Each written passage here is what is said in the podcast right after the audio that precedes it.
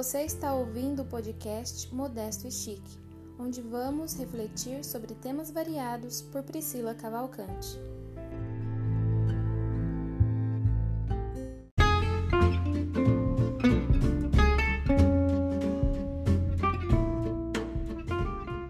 Olá, boa noite. Hoje nós vamos continuar a nossa reflexão sobre a vida de José e só para lembrar o que nós falamos na, no último episódio, é, nós comentamos um pouquinho sobre o caráter de José desde a sua infância, como ele era uma pessoa de caráter puro, nobre, e como com o passar do tempo esse caráter foi corrompido até mesmo pelo comportamento do pai em relação a ele e aos seus irmãos.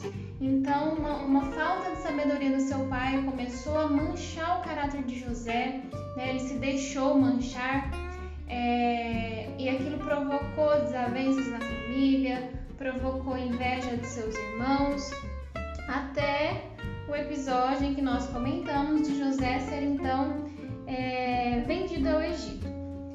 Mas o que eu acho mais interessante que nós comentamos foi o fato da maturidade. Nós vimos como bastou um dia para que aquele menino mimado, aquele menino cheio de defeitos agora é, viesse a se tornar um homem. Nós comentamos que em muitos casos na nossa vida não é assim. Maturidade é um pouco mais devagar, é um processo, um processo necessário na vida de cada um de nós.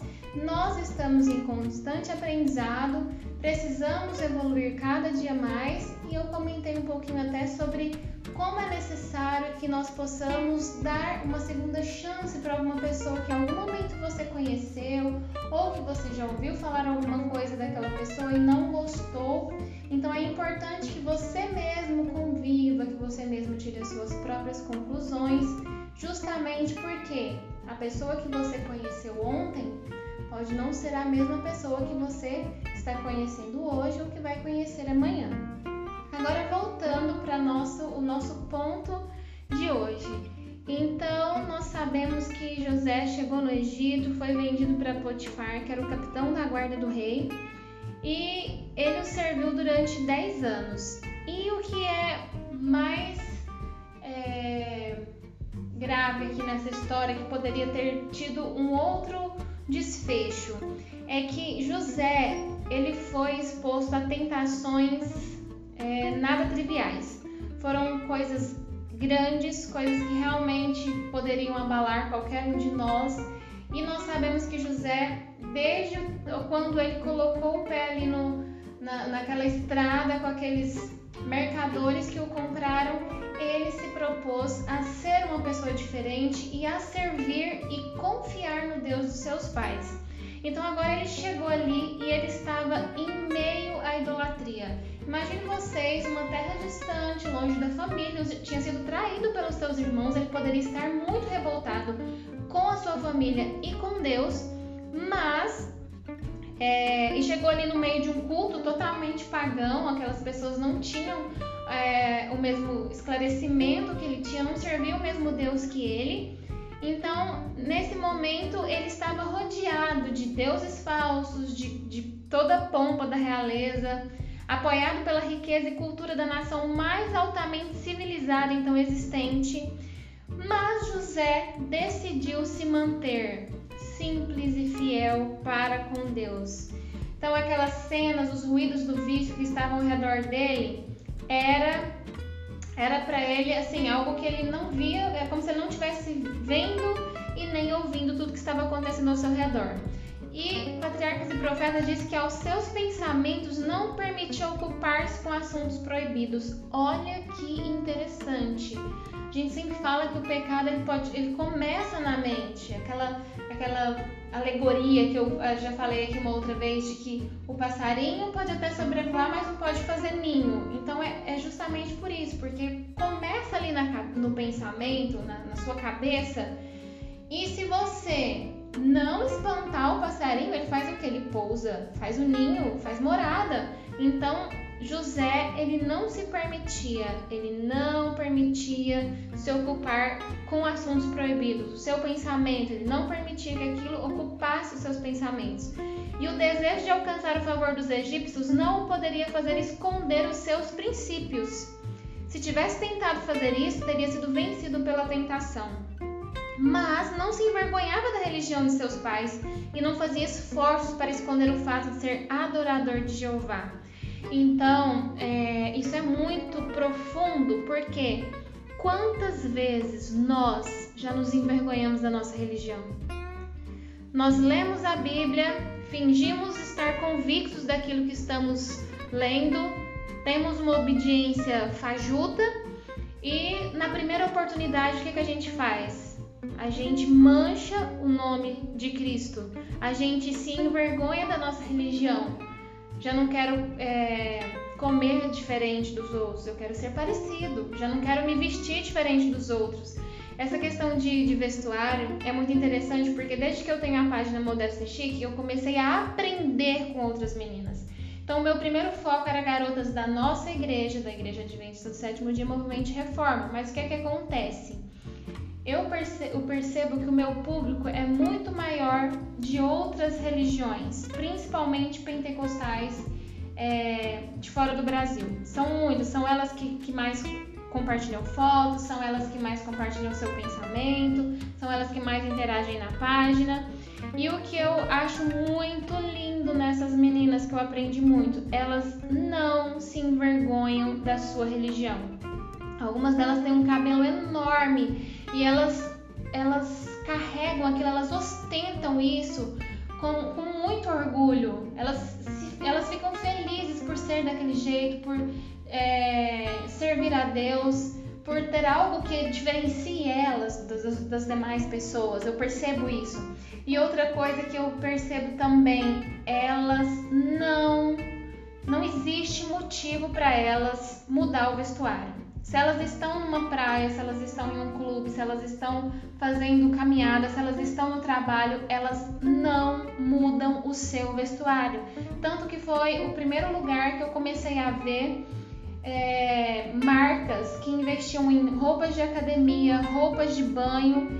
E assim, o que pra gente muitas vezes, nossa, é ridículo, gente. Como é que vai para um lugar desse? A gente também não pode ser tão feio assim, não elas não mudam por nada o modo de se vestir. Elas são modestas o tempo inteiro isso começou a me chamar muita atenção, começou a mudar muito o meu pensamento a respeito disso, a respeito de coisas que eu fazia e tenho aprendido demais justamente porque elas não se envergonham da, da religião. Então a gente precisa pensar muito sobre isso aqui. Nós, na primeira oportunidade que a gente tem, a gente passa pro outro lado assim, ó, rapidinho e dando sempre desculpas do porquê que você está fazendo aquilo, ah, porquê que você está fazendo aquilo. E o que eu percebo nessas garotas, voltando a falar delas, é que elas sempre encontram soluções. Eu não vejo elas darem desculpa. E isso é uma coisa que me fez assim ficar encantada por elas e eu pensei que ia ensinar alguma coisa, na verdade estou aprendendo muito mais. Agora, outra coisa que eu quero comentar com vocês sobre José.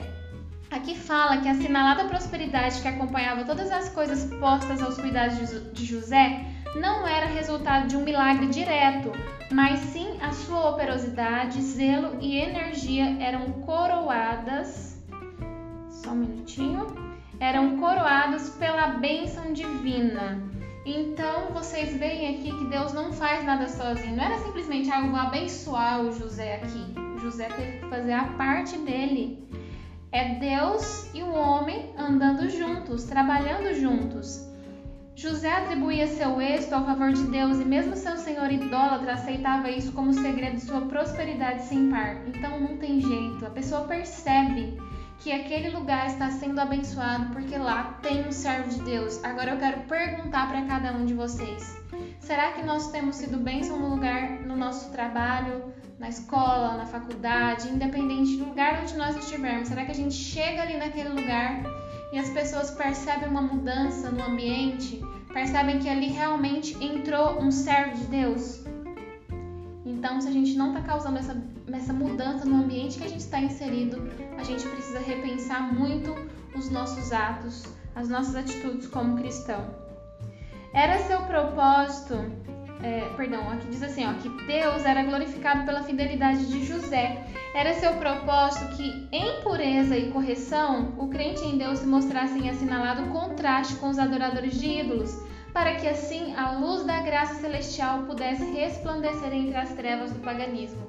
E do mesmo jeito que era antigamente, também é hoje. O propósito de Deus para conosco é o mesmo. Ele deseja que nós sejamos um contraste no mundo. E muitas das vezes a gente quer ser o mais mesclado que a gente puder no mundo, né? É tipo assim, Deus quer que a gente seja é, a luz mas a gente quer ser assim, bem uma corzinha pro lado das trevas.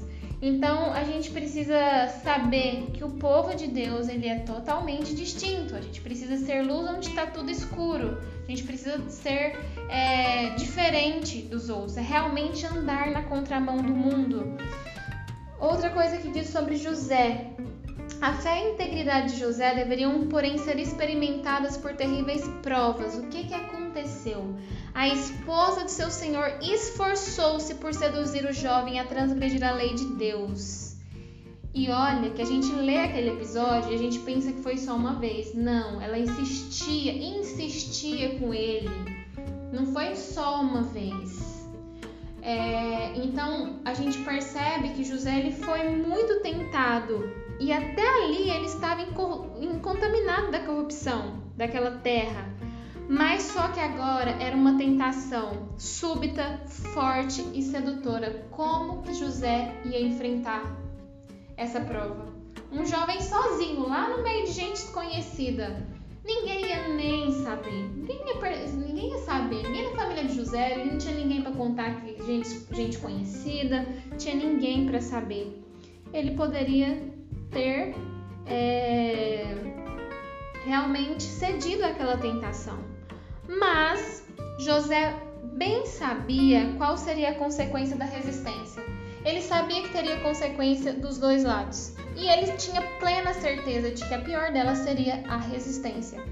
De um lado estava o encobrimento, os favores e as recompensas. Do outro, a desgraça, a prisão e a morte, talvez.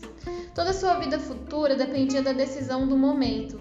Triunfariam os princípios? Seria José ainda fiel a Deus com inexprimível ansiedade e com inexprimível ansiedade, os anjos olhavam para aquela cena.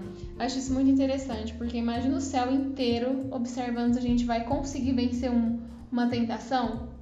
E eu, o que é interessante mais ainda se pensar é que não é se eu vou conseguir, é se eu vou pedir ajuda celeste para vencer aquela tentação. E aqui diz que a resposta de José revela o poder do princípio religioso. Ele não trairia a confiança de seu senhor na terra e quaisquer que fossem as consequências, seria fiel ao seu senhor no céu. Você é capaz disso? Será que eu sou capaz disso? Não importa o que acontecer, eu vou ser fiel. Será que a gente é capaz disso? Pode cair um mundo, estou em paz com Deus. Volto a te perguntar: você seria capaz? Sob o olhar examinador de Deus e dos santos anjos, muitos tomam liberdades de que não se achariam culpados na presença de seus semelhantes. Porém, o primeiro pensamento de José foi Deus. Como, pois, faria eu este tamanho mal e pecaria contra Deus? disse ele. Então, eu acho muito bonito porque José não pensou em pessoas que poderiam ver. Ele não pensou em Potifar, não, ele pensou Deus. Deus que tudo vê, Deus que a gente não consegue esconder nada. Então ele pensou primeiramente em Deus. Como que eu podia fazer esse mal tão grande, pecar contra Deus? Eu não posso fazer isso. Agora quero deixar para vocês esse trecho aqui que é maravilhoso se acalentássemos uma impressão habitual de que Deus vê e ouve tudo o que fazemos dizemos e conserva um registro fiel de nossas palavras e ações, e de que devemos deparar tudo isto, teríamos receio de pecar. Lembrem-se sempre, os jovens, de que onde quer que estejam e o que quer que façam, acham-se na presença de Deus parte alguma de nossa conduta escapa à observação. Tudo, Deus está vendo tudo, gente. É palavra, é pensamento, é ação. Deus está vendo. Pode, pode ser que ninguém mais esteja vendo, mas Deus está nos vendo. Não podemos ocultar nossos caminhos ao Altíssimo. As leis humanas, embora algumas vezes severas, são muitas vezes transgredidas sem que isto seja descoberto e, portanto, impunemente. Não assim, porém, com a lei de Deus. A mais escura meia-noite não é uma cobertura para o criminoso. Ele pode julgar-se só, mas para cada ação há uma testemunha invisível. Então não adianta você pensar que você está sozinho. Tem um ser invisível ali observando você, me observando. Os próprios motivos de seu coração estão patentes na inspeção divina. Cada ato, cada palavra, cada pensamento é tão distintamente notado como se apenas houvesse uma pessoa no mundo inteiro e a atenção do céu nela estivesse centralizada. Então é como se você fosse único no mundo, como se eu fosse a única pessoa no mundo. Tudo que eu faço, o céu está acompanhando. E o que eu acho muito bom de, de pensar aqui que joga por terra algumas teorias humanas que a gente fica naquela coisa, né? De ah, mas homem, homem, porque coitado de homem, né? A mulher tentou, mas o homem é muito mais fraco nessa questão de olhar e a gente, o homem, a gente sempre parece que sempre arruma uma desculpa pro homem, né? Porque a irmã fica com essa roupa. Eu acho estranho porque a gente vê esses pensamentos dentro da igreja, o que não poderia acontecer. Ah, porque irmãs, irmãs umas roupas muito justas, muito sensuais, não sei o que, faz o homem pecar. Meu querido, vai estudar a história de José. A história de José vai jogar por terra essa sua teoria barata. A história de José mostra que quando a gente pede força do alto, quando a gente faz um compromisso com Deus, não tem isso de fulano me, me tentou e eu caí. Cada um vai se responsabilizar pelo seu pecado. A irmã da roupa sensual vai se responsabilizar pelo pecado dela e você vai se responsabilizar pelo seu. Por ter tido pensamentos impuros, por ter agido de forma indevida. Então, cada pessoa vai se responsabilizar pelo seu próprio pecado. E aqui ainda diz que José ele sofreu pela sua integridade. Muitas das vezes a gente sofre pelo nosso pecado. A gente erra, a gente faz, comete um erro a gente peca e colhe os frutos daquilo que a gente plantou, frutos amargos. Mas José não, ele escolheu sofrer pela integridade. Será que a gente é capaz de fazer o mesmo? Sofrer pela nossa integridade? Sofrer porque a gente não mudou? E aqui está um exemplo para todas as gerações que venham a existir sobre a terra. Embora estejam expostos a tentações, devem sempre compreender que há uma defesa à mão e que será culpa sua se não forem preservados. Deu para entender isso aqui? A gente precisa entender que sempre tem uma defesa à nossa mão. Se a gente não for preservado, a culpa é nossa, que não fizemos uso dessa defesa. Deus será um auxílio presente e seu espírito um escudo. Embora cercados das mais severas tentações, há uma fonte de energia a qual podem recorrer para resistir a elas. Então, meus queridos, tá aqui a gente pode estar cercado por tudo que há de pior nesse mundo, por, por, pela, pelas maiores tentações, por aquilo que realmente vai pôr à prova a nossa fé, o nosso caráter, a nossa vida com Deus. Mas o que, que a gente tem que saber? Que tem sempre uma fonte de energia a qual nós podemos recorrer. Então, a oração, Deus está à distância de uma oração pode ser em pensamento mesmo. Eleva o seu pensamento a Deus e fala: Senhor, essa prova tá de arrasar, mas eu quero resistir em nome de Jesus e eu vou conseguir, porque o Senhor me prometeu que eu posso qualquer coisa em Ti que me dá forças para vencer. Então fica aqui o, a nossa reflexão de hoje. A história de José é maravilhosa. Vamos ler mais detalhadamente e aplicar essa história na nossa vida, tá bom? Espero que vocês tenham gostado e até a próxima oportunidade, se Deus nos permitir.